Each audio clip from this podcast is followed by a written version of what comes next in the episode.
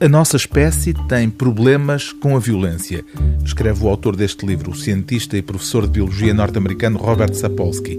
O problema central é a ambiguidade da violência.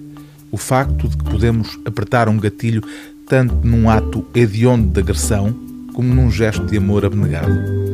Em comportamento, este volumoso estudo sobre, como diz o subtítulo, a biologia humana no nosso melhor e pior, Robert Sapolsky estuda os aspectos biológicos da violência, da agressividade e da competição, mas também se interroga acerca do que a biologia ensina sobre cooperação, reconciliação, empatia e altruísmo.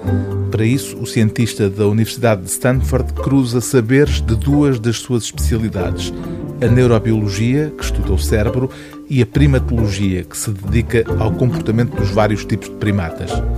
Robert Sapolsky propõe-se estudar de forma integrada determinados comportamentos humanos, concluindo que não faz nenhum sentido diferenciar entre aspectos de um comportamento que são biológicos e os que seriam descritos como, digamos, psicológicos ou culturais. Ambos estão totalmente entrelaçados, garante o cientista. Se tivéssemos de resumir este livro com uma única frase, escreve Robert Sapolsky no epílogo, seria: é complicado. Ainda assim, o cientista retira algumas conclusões no final deste estudo, com mais de 800 páginas.